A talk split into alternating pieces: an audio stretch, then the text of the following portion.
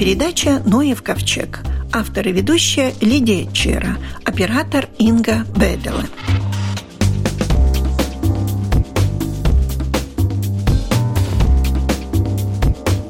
Со 2 февраля начались дни водно-болотных угодий, которые в этом году проходят под эгидой перемен климата. Организацией мероприятия занимается Управление охраны природы. И по телефону с нами связалась руководитель Центра экологического просвещения Разна Регина Индрите.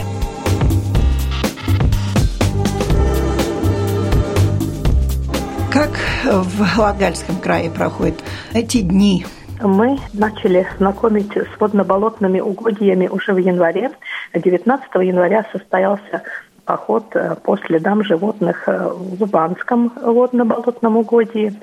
Затем 1 февраля в Воропьянском краевом музее открылась выставка, посвященная болоту Тейчи – там принимал участие и генеральный директор агентства по охране природы, и сотрудники Латгальской региональной администрации, и была возможность ознакомиться с этой территорией, которая является Рамсарской территорией Латвии. Рамсарской конвенции, да? Да, Рамсарской конвенции.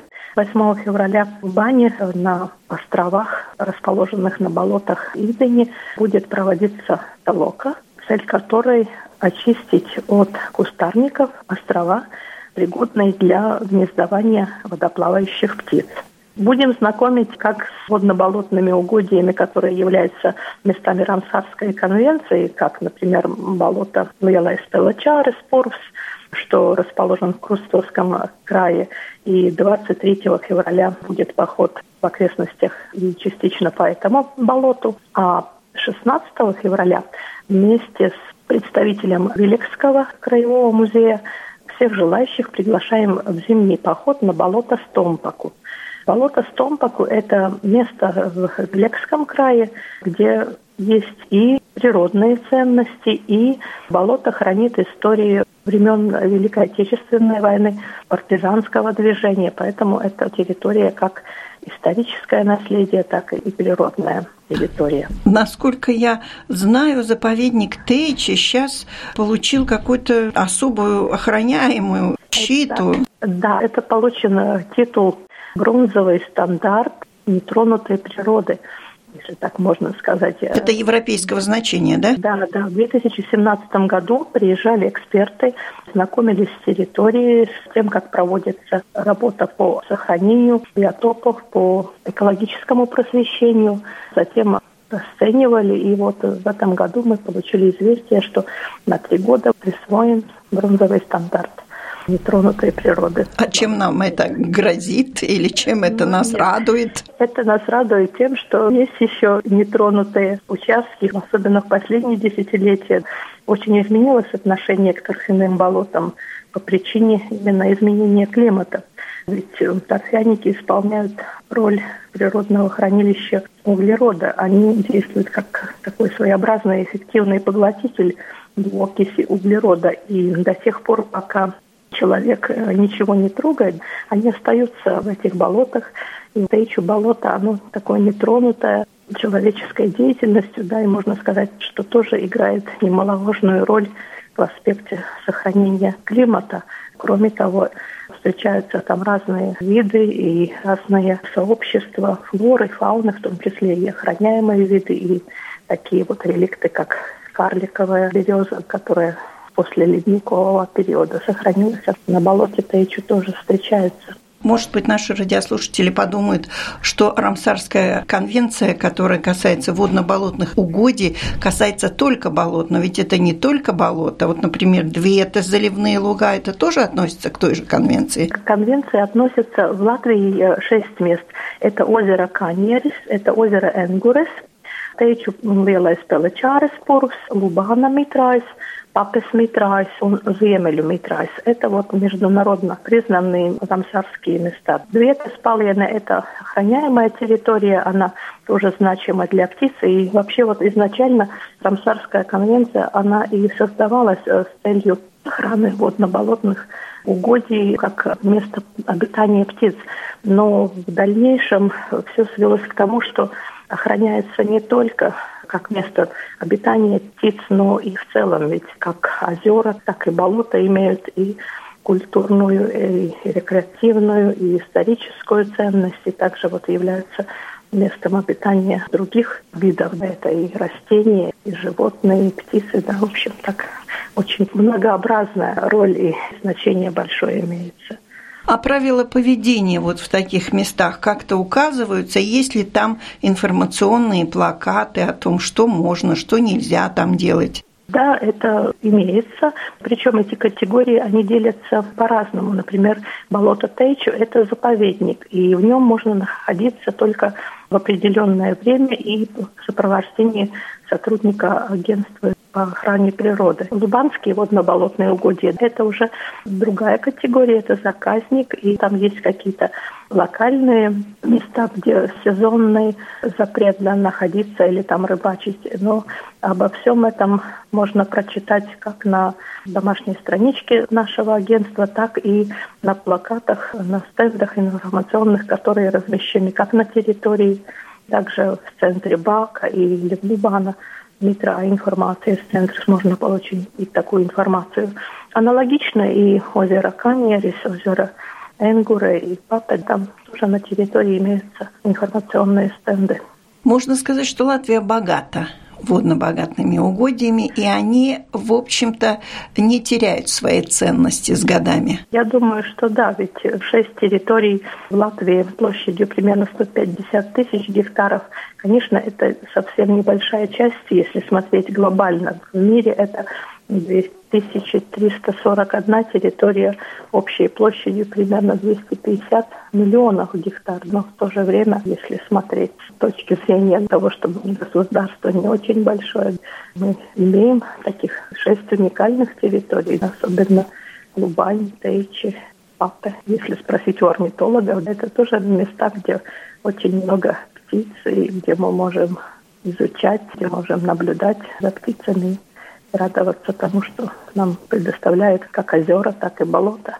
И февраль каждый год у нас привлекает внимание людей к этой проблеме болот. Да, каждый год, но каждый год э, немножко другой аспект, так называемая тема года появляется. Если в этом году мы больше акцентируем это как влияние климата, изменение климата и водно-болотные угодья.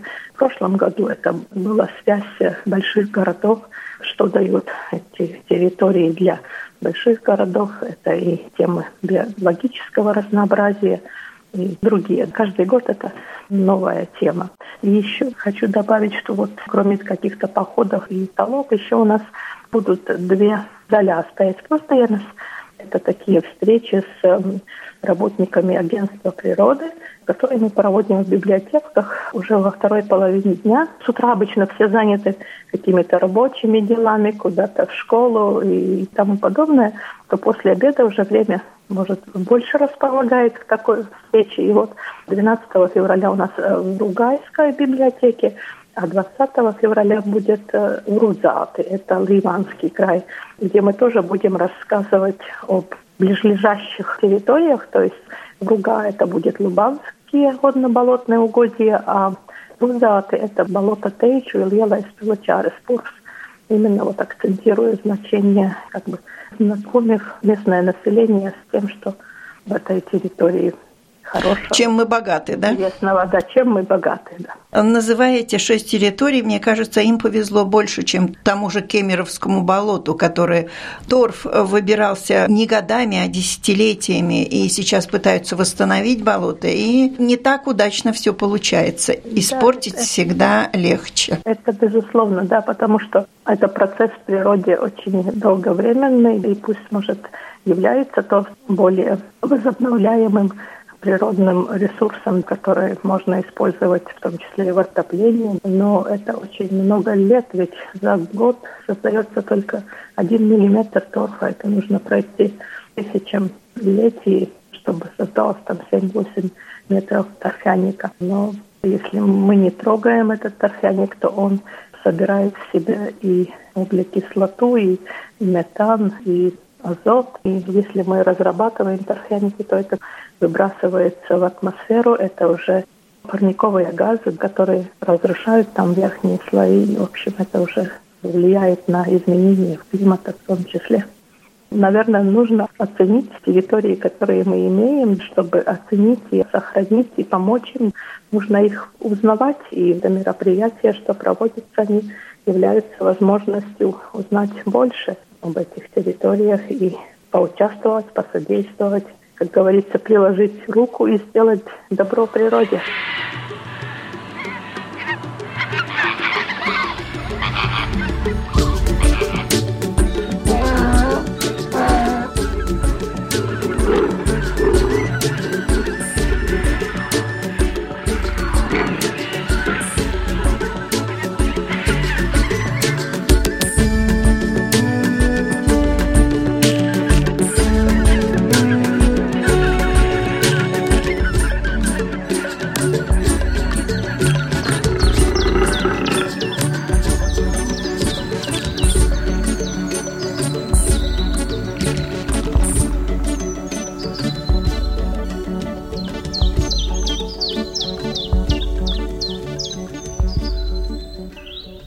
Продолжает нашу программу разговор об отходах.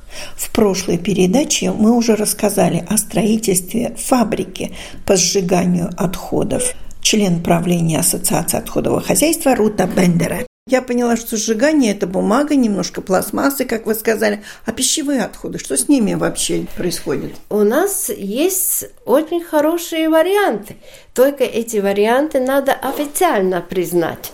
И при том не только официально признать, но и признать обществу, что это хорошо. В чем же это дело заключается? Если мы смотрим на кухонные отходы, это в основном продовольственные отходы, которые очень хорошо перерабатываются в анаэробных условиях. Это при создании биогаза там до 20% можно использовать не только отходы от ферм, кукурузные мелочи и другие, но и продовольственные отходы.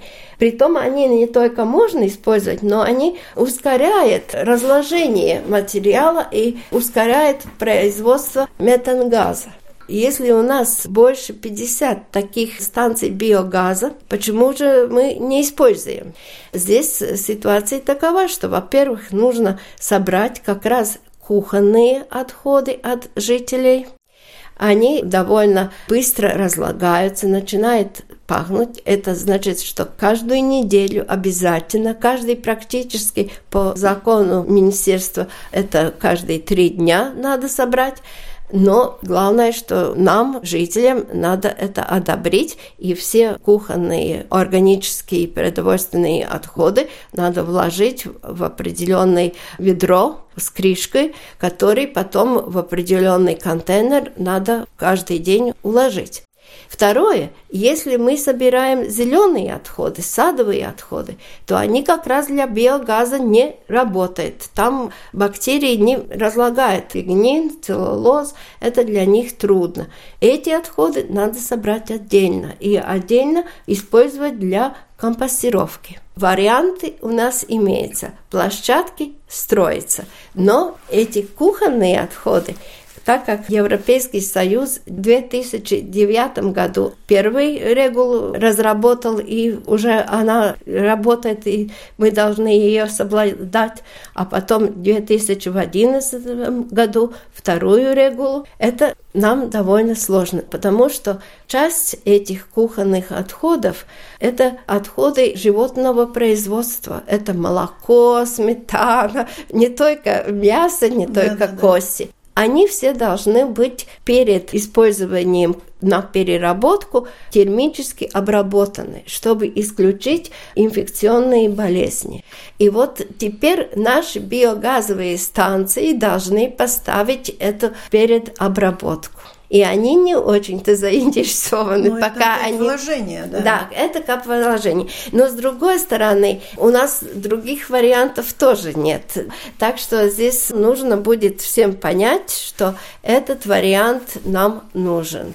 И здесь тоже нужно думать о том, как мы все-таки наших производителей биогаза не только будем по закону их заставить переработать биоотходы, но и государство должно каким-то образом все-таки помочь. Да, Здесь поддержать. этот ОИК, который у нас теперь стоит как такая горючая точка, да, мы не будем платить за обновленные энергоресурсы, мы будем копить эти деньги, но с другой стороны, чтобы внедрить вот новые технологии, которые нам тоже очень нужны, потому что биоотходы-то в полигонах мы не сможем вложить, как сейчас это делается. Тут выход один – поставить деньги в нужное место. А меня интересует, не так давно великий Facebook давал такую рекламу, что американцы на каждой кухне имеют, называется, размельчитель, размельчитель да. да, и в канализацию все. Нет, здесь вопрос довольно сложный.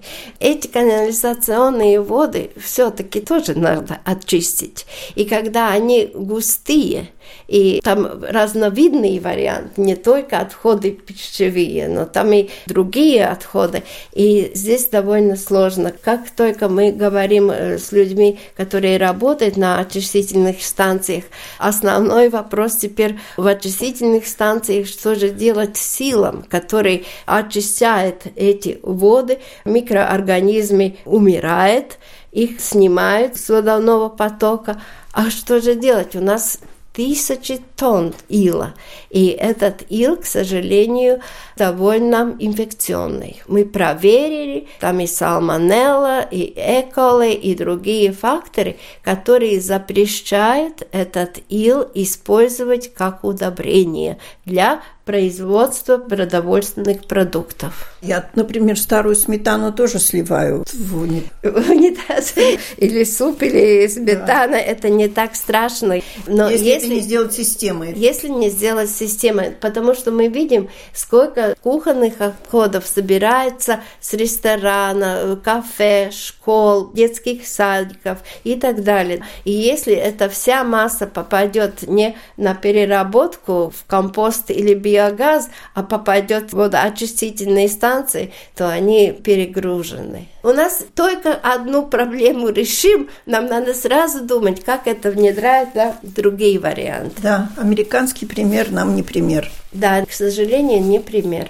И довольно много таких сложных ситуаций, когда надо смотреть не на только решение одной задачи, но всю э, систему просмотреть и каждую следующий шаг просчитать. Спасибо. У нашего микрофона был член правления Ассоциации отходового хозяйства Латвии Рута Бендера.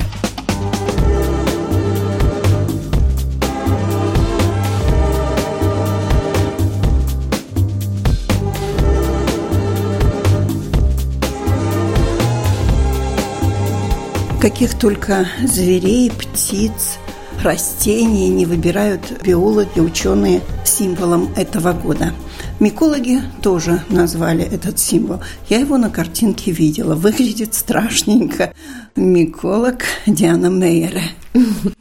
Я думаю, что этот гриф выглядит лучше, чем э, некоторые из тех, которые у нас уже были.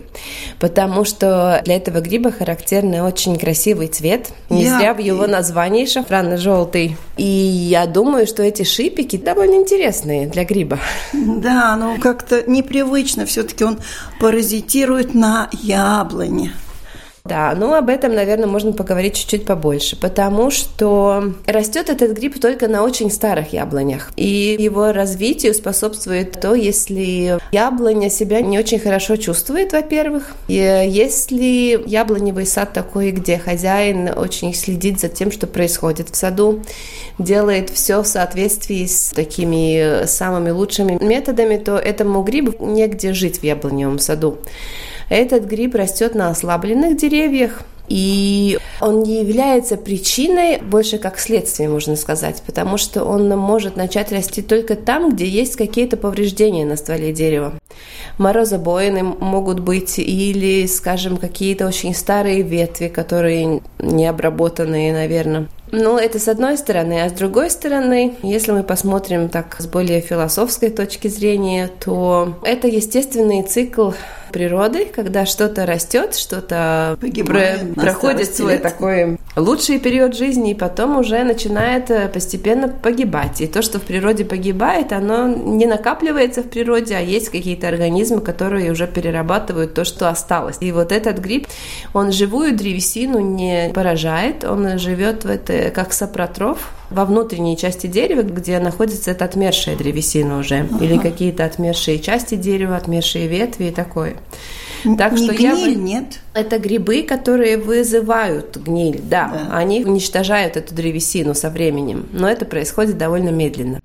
Есть грибы-паразиты, которые очень быстро могут поражать древесину, и не только отмершую, но и живую тоже. Но этот такой медленный, он поражает то, что уже отмершее. Но откуда такой цвет берется?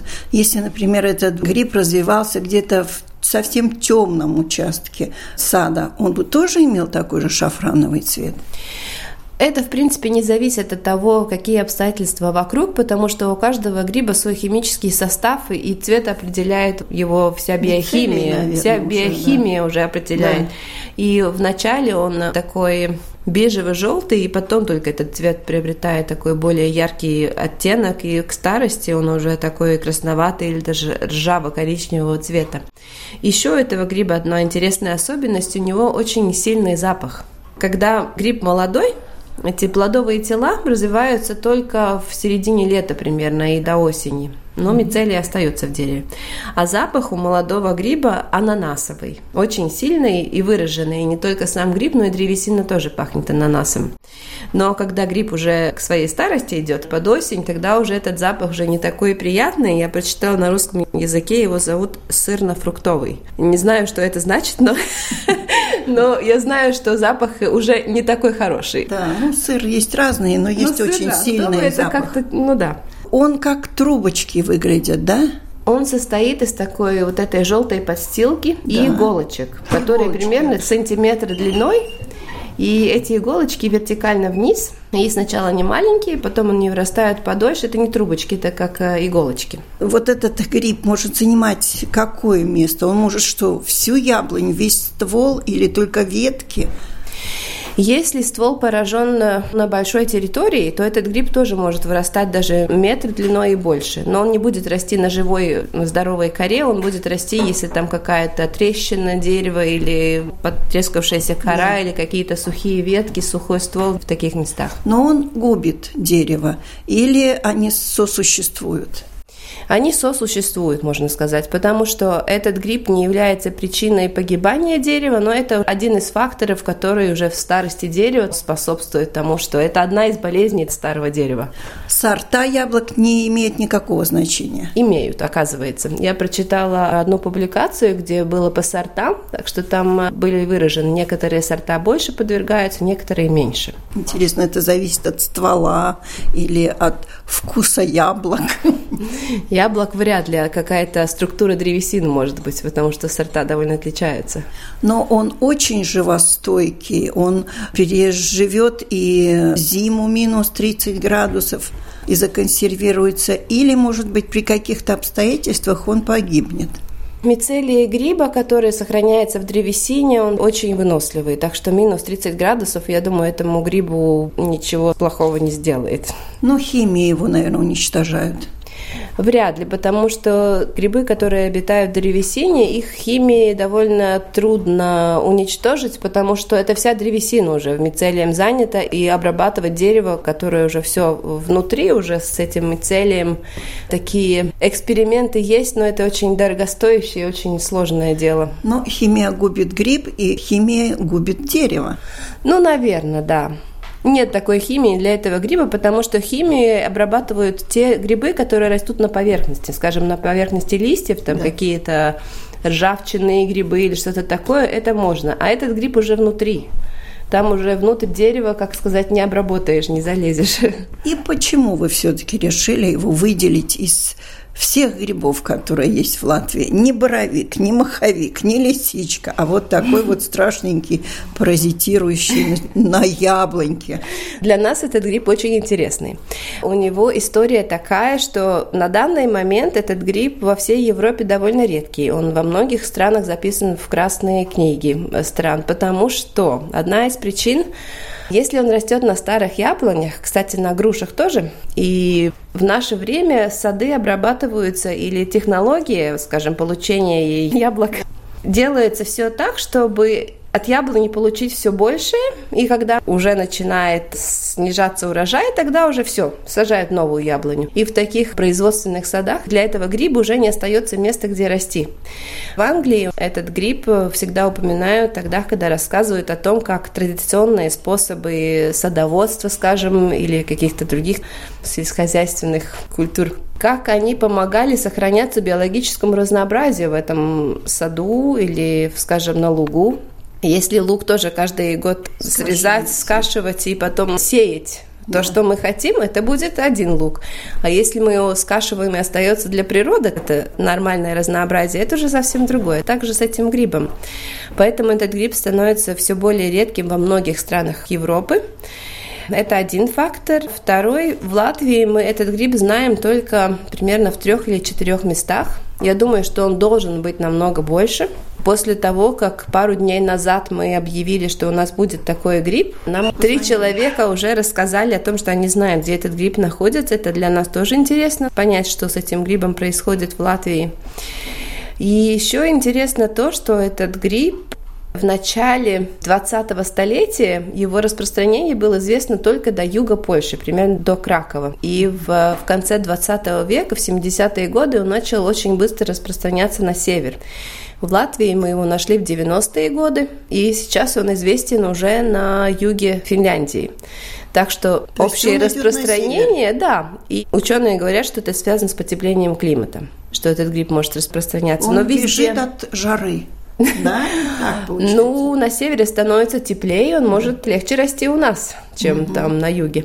Но это не бывает, это типа не вирусное заболевание, то есть это не передается с одного дерева на другое, просто потому что рядом дерево вот с этим грибом, рядом дерево не заболеет. Ну, может передаваться, потому что этот гриб распространяется, один способ – это споры, ну, как у а. всех а. остальных грибов, и споры летают в воздухе, они могут улететь довольно далеко. То есть заразить сад он может? Может, и не только на расстоянии, скажем, километра или как, но споры разносятся на много десятков километров. Так что если где-то есть старые яблони, то у этого гриба есть возможность появиться. Но, конечно же, где концентрация спор больше, и если есть ослабленные деревья, то, наверное, у этого гриба больше шансов. И второй метод, говорят, что если обрабатывать, скажем, деревья, которые больны этим грибом и в которых этого гриба нет, одним и тем же инструментом, то можно мицелием тоже его заразить передавать. А можно как-то механически выгребать этот мицелий, наверное.